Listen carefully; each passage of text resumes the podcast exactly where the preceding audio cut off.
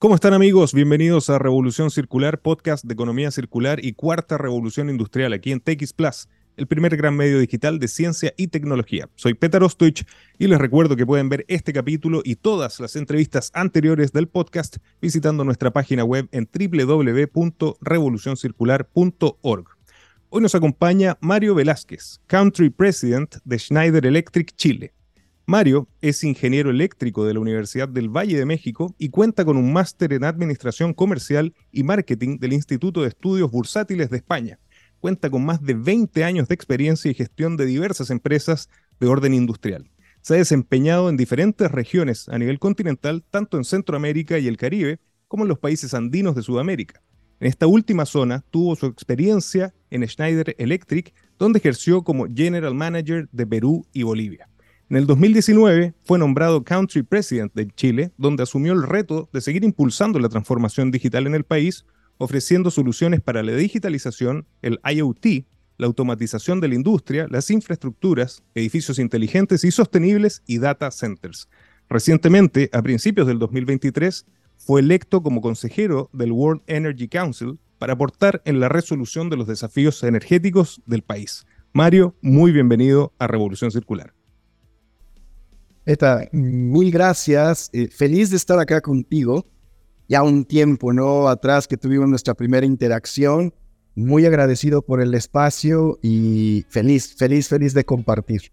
Muchísimas gracias, Mario. Para nosotros siempre es una gran alegría contar con casos de éxitos que vuelven a Revolución Circular y tal como tú señalabas, hoy es un día muy especial para mí porque regresa un gran amigo del podcast, Mario Velázquez, que participó en la primera temporada de Revolución Circular, específicamente en el capítulo 35, así que les voy a dejar el link para que puedan ver ese capítulo.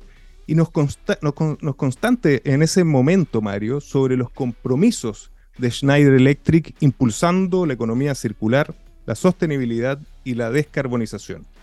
Mi primera pregunta, querido Mario, y para ponernos a ritmo y en contexto, ¿qué ha pasado en Schneider Electric desde esa conversación que tuvimos allá por abril del 2021? ¿Cómo continúa este compromiso de Schneider Electric con la sostenibilidad y la economía circular? Muchísimas gracias, Petar. Sí, efectivamente, muchas cosas han pasado. Ahí en el camino pasamos una pandemia. Ya, eh, de todos conscientes. Pero mira, más allá de la pandemia, creo que ha habido muchos aprendizajes. Y uno de estos grandes aprendizajes es que como sociedad y como humanidad podemos hacer cambios rápidos. La pandemia nos aceleró la digitalización. De un momento a otro cambiamos a un mundo virtualizado en donde hacíamos trabajo lo que antes decíamos imposible, o se volvió posible. Y la interacción y la colaboración, el trabajo en equipos se dio, porque nació una gran necesidad que hizo cambiar nuestros comportamientos. Y partiendo de ahí, me voy un poco más hacia la sostenibilidad y a los temas de circularidad. ¿Qué ha pasado con nosotros? Eh, puedo decirte que muy eh, contento de los avances que hemos tenido nosotros como empresa a nivel global, pero también en, en, Chile.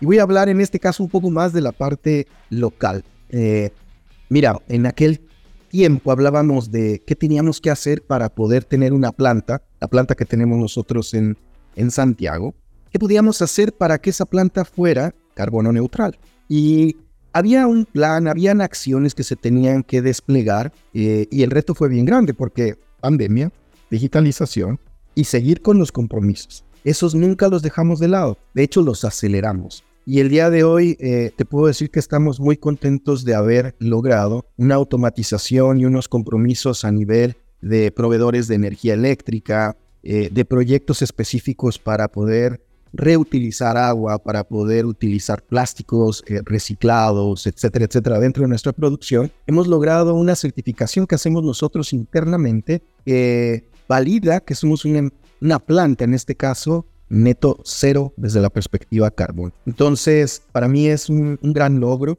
debido a las circunstancias que hablábamos eh, y haberlo logrado, ¿no? Eh, esta transformación implica cambios en la mentalidad, implica cambios en los procesos, en la forma de hacer las cosas. Entonces, no solamente es tener la tecnología, sino también cómo reaprendemos para hacer algo. Eh, algo yo, yo lo voy a concluir en dos frases ¿cómo hacemos más con menos? Y la segunda es cómo hacemos visible lo invisible. Estas dos cosas, cuando las conjugamos, logramos eh, reducir los consumos energéticos o reutilizar lo que estamos, eh, por así llamarlo, de activos tenemos o algunos insumos, de manera tal que tengamos un menor impacto en el medio ambiente, un menor impacto en el entorno en el que estamos laborando. Y esto hacerlo expansivo, que no solamente es con nosotros, sino cómo lo empezamos a hacer para que otros se vuelvan parte del mismo esfuerzo. Entonces, en ese momento, nosotros teníamos algunas iniciativas para involucrar a algunos de nuestros socios comerciales, eh, partners, y el día de hoy también te puedo decir que hemos avanzado mucho con ellos. Eh, varios de nuestros distribuidores se subieron con nosotros a buscar espacios para identificar dónde estaban las oportunidades para tener una operación más eficiente, cómo podían hacer para tener circularidad, cómo podrían hacer para hacer más con menos. Y, no solamente quedó ahí, ¿no? De hecho, están haciendo inversiones. Entonces, es el efecto que hemos tenido nosotros dentro de nuestros compromisos, una planta neto cero, carbono neutral, eh, y cómo hemos influenciado nuestros ecosistemas. Entonces, eso ha venido sucediendo ahora, compartiéndote un, dato un poco más desde la perspectiva eh, global. Nosotros hicimos un compromiso de que hacia el 2025 deberíamos de ayudar a nuestros eh, clientes, a nuestros eh, usuarios finales de tecnología para reducir en 800 millones de toneladas las emisiones de CO2 hacia el 2025. cuando hablamos tú y yo, bueno, estábamos ahí empezando y íbamos en esa jornada. El día de hoy te puedo compartir que el 2022 cerramos alcanzando un número de 440 millones de toneladas, en los cuales hemos estado vinculados a nivel mundial para reducir de emisiones de CO2 al medio ambiente. Entonces, es un esfuerzo local, un esfuerzo en el ecosistema, pero también un esfuerzo global, es decir, estamos buscando que en nuestra área de influencia eh, tengamos un efecto multiplicado. Y, ahí es donde estamos, eh, por decírtelo de una manera eh, muy general el día de hoy, ¿no? Muchas cosas para hacerlo, muchas cosas para lograrlo, pero ahí estamos, eh, Petar, muy contentos de estos eh, logros alcanzados en estos dos años, Maravilloso. De, hecho, y lo hablamos permanentemente cuando hablamos de economía circular, la trazabilidad y, la oportunidad de hacerlo a través de Revolución Circular, el, el haber escuchado tu experiencia del 2021 y ver cómo están cumpliendo estos objetivos es absolutamente satisfactorio. Y déjame felicitarte en, nombre de todos los que hacemos el podcast por el gran trabajo que están haciendo desde Schneider Electric, pero en particular, Mario, quiero felicitarte a ti porque yo he seguido también el contenido que estás generando, el liderazgo que estás tomando en posicionar estos temas desde Schneider Electric hacia toda la comunidad. Y hoy, después de haber escuchado estos grandes avances que han hecho desde la compañía, quiero hablar contigo, con Mario, pero desde una perspectiva, desde una mirada un poco distinta desde tu posición de líder en temas de sostenibilidad, de digitalización, de sostenibilidad, de circularidad, de líder de una compañía que realmente está moviendo la aguja y sobre los desafíos que tenemos como humanidad. Porque, Mario, estamos en, un contexto muy delicado, muy especial, eh, que estamos viviendo hoy en día, ya que poniéndonos muy en contexto y muy en el día, de acuerdo a los datos del Servicio de Cambio Climático de Copérnicus, julio de 2023 va a pasar a la historia. Ha sido el mes más caluroso jamás registrado en la Tierra. Te quería preguntar, Mario, a tu parecer, como líder en sostenibilidad, circularidad y líder desde Schneider Electric, ¿cómo impacta esto a las metas establecidas en el Acuerdo de París como humanidad, como planeta. Claro, y, súper relevante el punto que estás tocando porque es algo que estamos viviendo, es, algo que está aquí. Eh, no es que nos cuenten que está pasando en un país y en otro, no, no, es algo que está sucediendo aquí.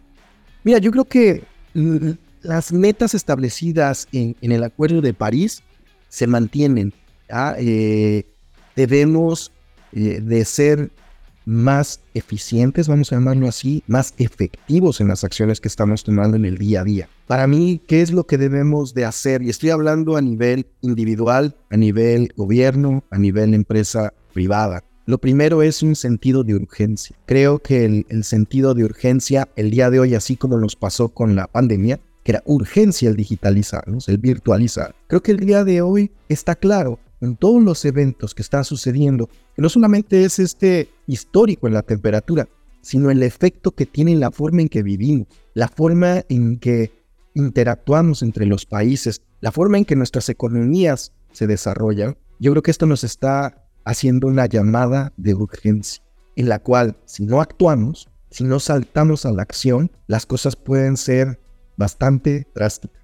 No quiero ser así como que pesimista, pero es una llamada de atención para todos, para que desde nuestras trincheras, como líderes, como padres, eh, etcétera, tomemos acciones a lo individual y desde ahí influenciemos lo colectivo.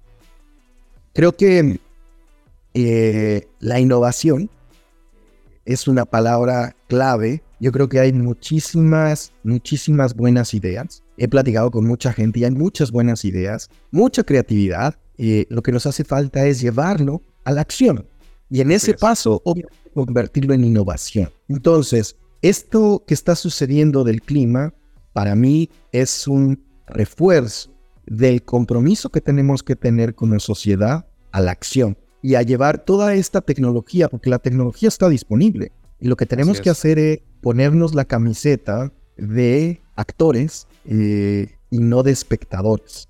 Creo que una de las cosas que, sucede es que todos, o muchos, están esperando a ver qué va a pasar, a ver cómo hacemos. Eh. No, eso es porque es una crisis que, aunque tú te vayas del país, igual te toca. Así es. es la tierra donde te muevas. Entonces, uh, para mí, te digo, es una llamada de, urgencia al uso de la innovación y definitivamente a la acción. yo creo que las tecnologías que tenemos, la forma en que se ha estudiado desde un punto de vista eh, científico, sabemos cómo podemos aplanar esa curva y irla reduciendo. Tenemos las, el conocimiento para hacerlo. Entonces es un tema de actuar. Completamente. completamente de acuerdo. Y en ese sentido de urgencia, eh, desde tu parecer, Mario, ¿cuál es la respuesta a esta crisis y cómo podemos revertir este pronóstico? Mira, eh, déjame lo, lo voy a poner en dos, en dos perspectivas, ¿vale? Porque no tenemos una crisis nada más, tenemos dos crisis mundiales a la vez. Una crisis es la energética, ¿vale? Tenemos una crisis energética por lo que está sucediendo en Europa y, y, esto está generando una crisis energética, ¿vale?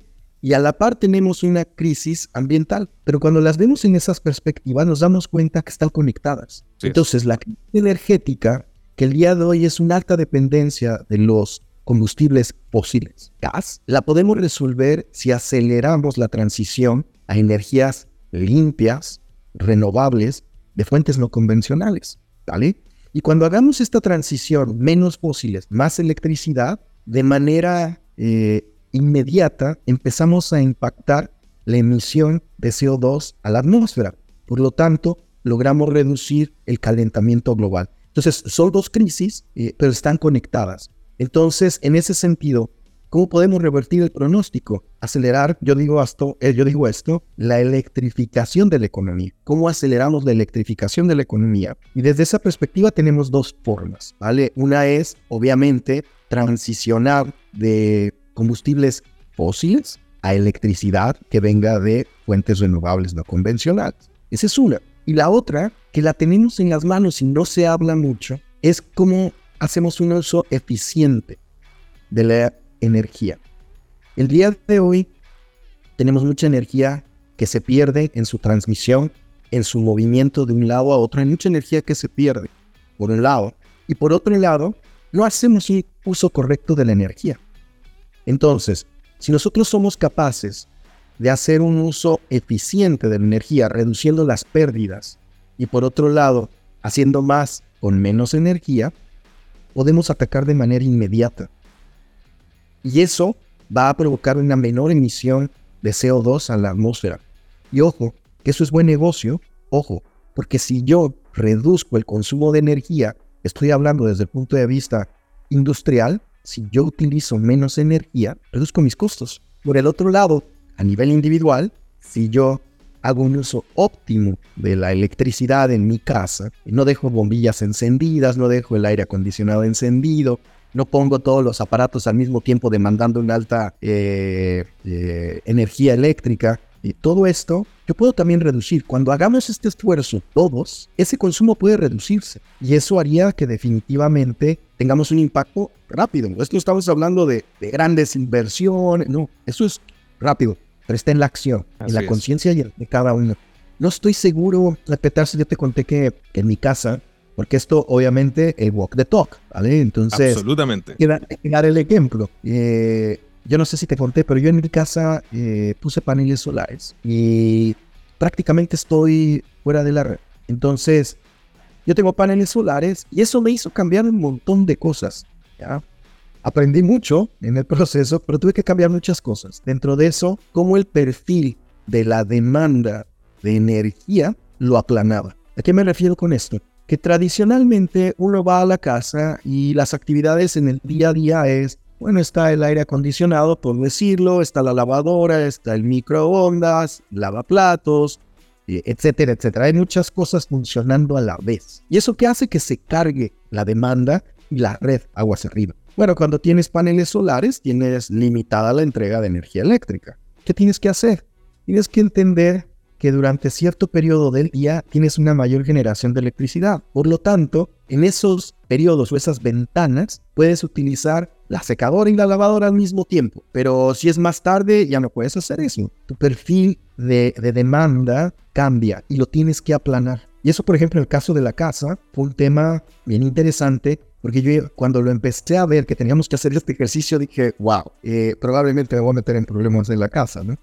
Pero no, eh, sabes que hubo un cambio de mentalidad y fue bien rápido. Eh, todos entendimos, estos son los periodos en los cuales podemos tener mayor demanda, esto es otro tipo de demanda. Las actividades se empezaron a acoplar dependiendo la disponibilidad de energía. Y el día de hoy no solamente estamos con energía eh, renovable, no convencional, sino hemos reducido también el consumo de electricidad. Ya digo, es un tema de acción. Así es. Es, la mezcla entre la acción, la tecnología, que va absolutamente de la mano, pero cómo esto gatilla un cambio de conciencia. Y, qué interesante que hablaste de la eficiencia energética, porque definitivamente es un tema que muchas veces no se habla y donde justamente las tecnologías de la cuarta revolución industrial y muchos ejemplos de, a través de Schneider Electric lo demuestran, que permiten generar acciones inmediatas. Y en ese sentido, eh, Mario, te quería preguntar qué medidas y soluciones propone Schneider Electric a mediano y largo plazo para mitigar progresivamente las emisiones de CO2 y sus efectos socioecológicos. ¿Qué tecnologías ustedes están ofreciendo para ofrecer esta, esta yo, yo me atrevería a decir, solución prácticamente inmediata de mejorar el consumo, de cambiar la conciencia y ofrecer una eficiencia energética? Sí, mira, eh, hablando desde un punto eh, de vista industrial, eh, lo primero que hay que hacer es, como hablábamos hace un rato, la conciencia. Y entonces, para que tenga conciencia, tengo que dar visibilidad. Entonces, lo primero es que tengo que hacer es monitorear para saber en dónde lo estoy consumiendo. Y para eso, obviamente, hay tecnologías para monitorear cómo estoy consumiendo, pero adicionalmente hay tecnologías digitales, software, inteligencia artificial, que adicionalmente me dice, ok, este activo se está comportando de esta forma. Perfecto. ¿Qué pasa si este activo le modifico la variable A o la variable B? ¿Cómo se va a comportar? Y entonces ahí poder hacer ajustes. Ahora, nosotros como empresa tenemos unos servicios que llamamos servicios digitales, en los cuales imagínate este escenario, que tú tienes un motor ah, en tu casa, vamos a ponerlo así, o en tu planta, tienes un motor. Este motor lo empiezas a monitorear digitalmente y subes los datos a la nube, de manera segura, cibersegura, etc. Subes los datos del comportamiento que tiene este motor. Pero resulta que nosotros estamos monitoreando miles de motores similares a nivel mundial. Entonces, tenemos la capacidad de entender cómo ese motor se puede comportar en el futuro. Por lo tanto, tomar acciones preventivas, acciones preventivas de cómo uso el motor para que sea de una manera más eficiente, para que ese activo dure más. Entonces la vida útil se extienda. Eso lo hacemos con software. Entonces se hace instrumentación de un transformador, de una subestación, de una línea de producción y toda este, eh, esta información se sube a la nube, se utiliza inteligencia artificial, etcétera, para regresar con una eh, propuesta. ¿Qué pasa mucho en las industrias? Que tenemos, yo lo llamo esto ceguera de taller. Nos acostumbramos a convivir con el problema y después ya es parte del paisaje. Cuando tú haces este análisis que no tiene sesgo y entonces ahí hay actividades que puedes corregir de manera inmediata. Eso a este nivel. A nivel individual, como te decía, eh, cosas tan sencillas que las practicamos, las practicamos eh, a nivel personal y en la empresa. Eh, nosotros cambiamos nuestras oficinas, por ejemplo. Las pusimos en otro lado, en donde, donde la conectividad era el punto de decisión. Entonces, si yo tengo una oficina que está altamente conectada con transporte público, ¿cómo puedo reducir la emisión de todos los empleados que colaboramos ahí por el transporte? Entonces, es, ese tipo de que estamos haciendo de manera constante. Nosotros nos mudamos a Mercado Urbano Tobalaba, MUT, y, bueno, eh, ahí tienen varias de las tecnologías de nosotros, pero está aplicada la tecnología para monitorear y en base a eso tomar acciones. Entonces te diría que yo creo que eh, es un tema de mediano plazo, del, perdón, de corto plazo, acciones, lo que hablamos hace un rato, eh, desde nosotros. Mediano plazo es tener visibilidad y en base a esa visibilidad empezar a tomar acciones, planes para reducir. Y en el largo plazo, acompañar, presionar la transición energética de una economía, vamos a llamarla así, basada en, los fósiles, basada en la combustión, a una economía electrificada. Entonces, desde el punto de vista industrial, ¿cómo planifico para que en dos años yo pueda tener un contrato que venga de energías renovables no convencionales?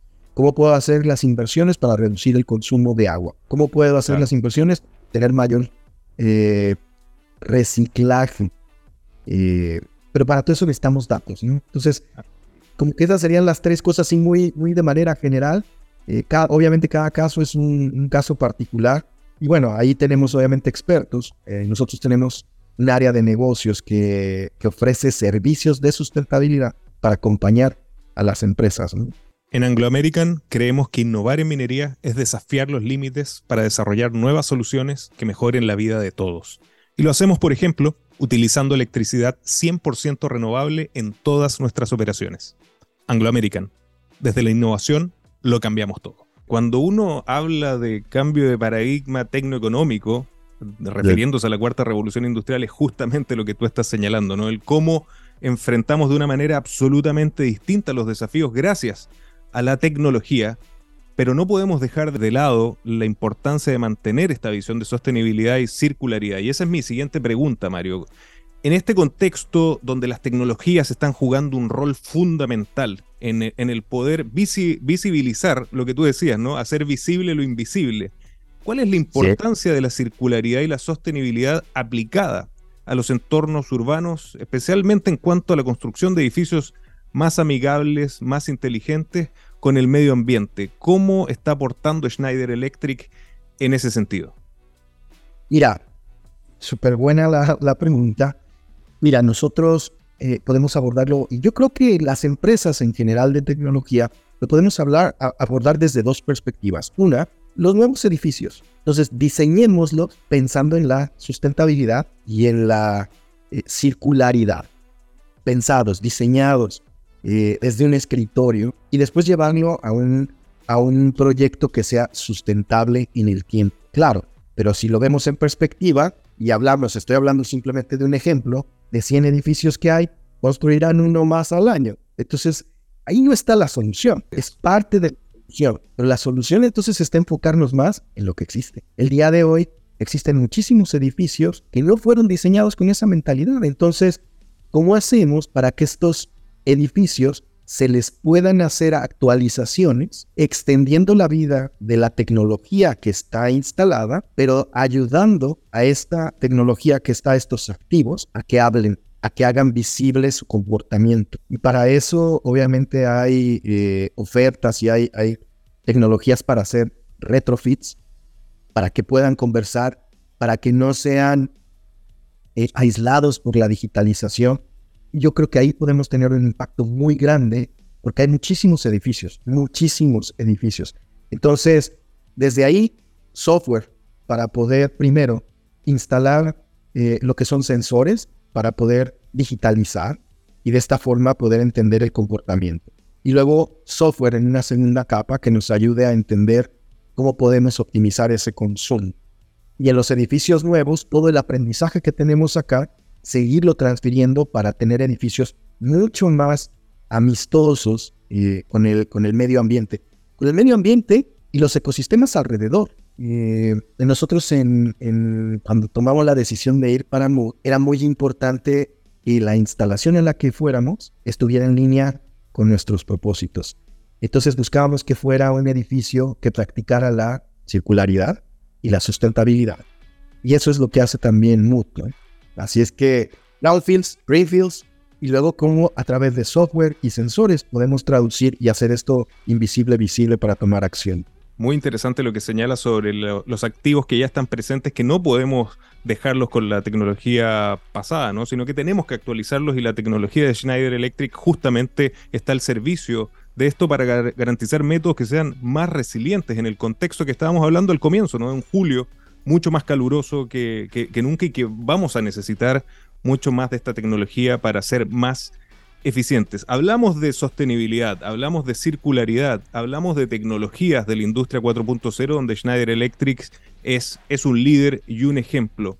¿Cuál es el llamado que hace Schneider Electric a las empresas, a la ciudadanía, al mundo público? Ustedes están participando transversalmente en todos estos pequeños universos, como tú también lo llamabas, ¿no?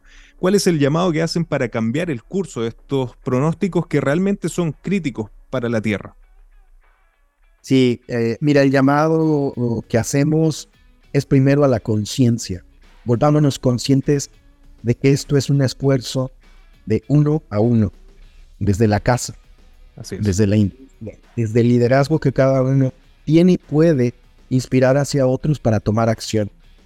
Volvámonos conscientes. Y desde ahí, como decía hace un rato, pasar a la acción. Y, y la acción debe de ser una acción que se pueda sostener en el tiempo. No es una acción que solamente tenga efecto en el corto plazo. Debe de ser un cambio de hábitos que se pueda mantener y ojalá de manera eh, incremental en el tiempo generar impacto en el medio ambiente de manera positiva. Entonces, genera esa conciencia, entrar a la acción y que tengan súper presente que la tecnología está disponible, la tecnología está ahí. Entonces, invito a que pensemos en nuevos modelos de negocio. Invito a que pensemos en que la innovación solamente va a ser efectiva cuando todos la empezamos a ser parte de. Porque si una persona innova y eso no se escala, el efecto es bien pequeño.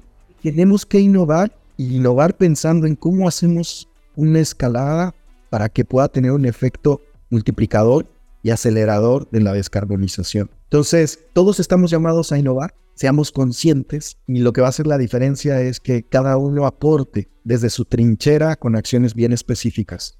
Completamente de acuerdo. Conciencia, acción, innovación. Pero yo señalé al comienzo, Mario, que también esta conversación es mucho más cercana con Mario, el, líder. Y te, quiero hacer una, una última invitación. ¿Qué mensaje como Mario Velázquez le puedes dar a los emprendedores, innovadores, empresarios y también a los clientes de Schneider Electric, a los usuarios de esta tecnología de la industria 4.0 que están escuchando y viendo el podcast en Chile, en México, en toda América Latina y en distintos rincones de nuestro planeta. Súper bueno, eh, de verdad que yo creo que ahí es donde podemos hacer gran diferencia en, general. Mira, eh, el, primer mensaje que a mí me viene como más contundente en la cabeza, y de hecho te diría que desde el corazón, eh, es que no tenemos más tiempo, no tenemos más tiempo. Debemos de trabajar colaborativamente, la industria privada, el gobierno, la academia, comunicadores, líderes. Es un reto que tenemos a nivel sociedad y debemos desarrollar nuevas tecnologías en colaboración creo que el guardarse eh, un éxito, en, atesorar una buena práctica, no nos va a ayudar.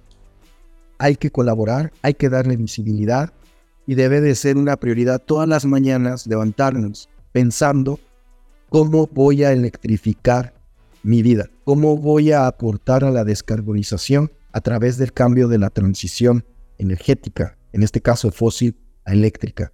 ¿Qué voy a hacer hoy para reducir mi huella de carbón? Y, yo creo que si eso lo hiciéramos todos, imagínate que cada uno de nosotros, por poner un ejemplo, a la semana redujéramos un kilo la emisión de CO2. Un kilo. Imagínate el impacto que podríamos lograr. Entonces, tenemos un reto como sociedad que demanda nuestro compromiso. La crisis que enfrentamos, eh, como te dije, nos impacta a todos. Acá no nos podemos ir de país. Ah, está en crisis tal país y me voy a otro país. O cambio de trabajo porque ese sector... No, no nos podemos cambiar de planeta. Tenemos un solo... Es una crisis que nos impacta a todos. Y la inteligencia colectiva juega un papel súper relevante acá. Y esos cambios de comportamientos que como sociedad debemos de hacer, tenemos que hacerlos ya no debemos de esperar a que venga un gran líder a trazar el camino. Tenemos que ir haciendo camino cada uno conforme vamos caminando día a día. Creo que somos lo suficientemente capaces como sociedad para cambiar el rumbo. Eh, y a mí me, me mantiene entusiasmado en que vamos a ser capaces de, llegar a un puerto eh, bien pero la acción la tenemos que hacer ya, ya, no hay más tiempo. Completamente de acuerdo y qué lindo mensaje y me encanta que pongas el acento en, en, la acción. Todos, y lo hemos dicho Mario en, en estos ya más de 150 capítulos, todos tenemos buenas ideas, pero realmente necesitamos materializarlas a través de la acción. Mario, ¿dónde podemos invitar a quienes nos siguen en Revolución Circular a conocer más sobre las iniciativas eh, nuevas tecnologías que están desarrollando desde Schneider Electric, eh, iniciativas de economía circular, sostenibilidad y nuevas innovaciones. ¿Qué páginas web, qué redes sociales los podemos invitar? Claro, eh, muchas gracias. Yo creo que yo recomendaría dos. ¿ya? una que es Schneider Electric Sustentabilidad. En, el, en el buscador de internet, Schneider Electric Sustentabilidad van a salir nuestros reportes, va a salir la página web donde dice qué estamos haciendo, los compromisos que tenemos, etcétera, desde el punto de vista de circularidad, desde el punto de vista descarbonización, etcétera, etcétera. Y por el otro lado, electricidad 4.0. Electricidad 4.0 es un término que estamos acuñando nosotros en donde vemos la convergencia entre la electrificación y la digitalización. Que la suma de estas dos nos da la clave para poder generar una economía sustentable, una vida sustentable basada en la electricidad. Mario, me dejaste el, tema para el tercer capítulo que vamos a tener que hacer. Vamos a tener que hacer un, tema de electricidad 4.0, pero déjame agregar una fuente más que creo que es interesante, que es tu cuenta en LinkedIn, que creo que estás dando datos muy, muy interesantes y puedes compartirla, por favor. Claro, eh, mi cuenta es Mario Velázquez. Velázquez Coco es con Zetas. Eso.